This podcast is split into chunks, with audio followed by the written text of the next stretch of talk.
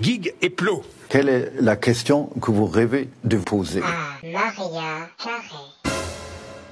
Bon, alors là, tu me laisses parler, parce que là, c'est un message personnel. Message personnel. Message personnel. Alors, euh, chère Maria Carré, Madame Maria Carré est demandée à l'accueil. vous qui aimez spécialement la fête de Noël, Apparemment, votre traîneau de Mère Noël est mal garé sur le parking du. eh bien, vous me la faites détester, cette fête. Oh, mais qu'est-ce qui va pas, Gig J'en peux plus d'entendre cette musique de Noël.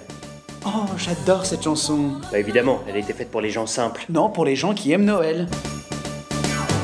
Ça n'a rien à voir avec Noël. Ah oui Et pourquoi ça n'a rien à voir avec.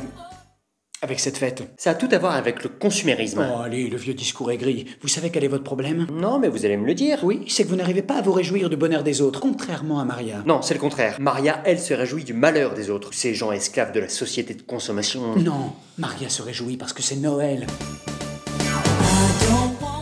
Non, c'est une méchante. D'ailleurs, cette musique devrait être en mineur.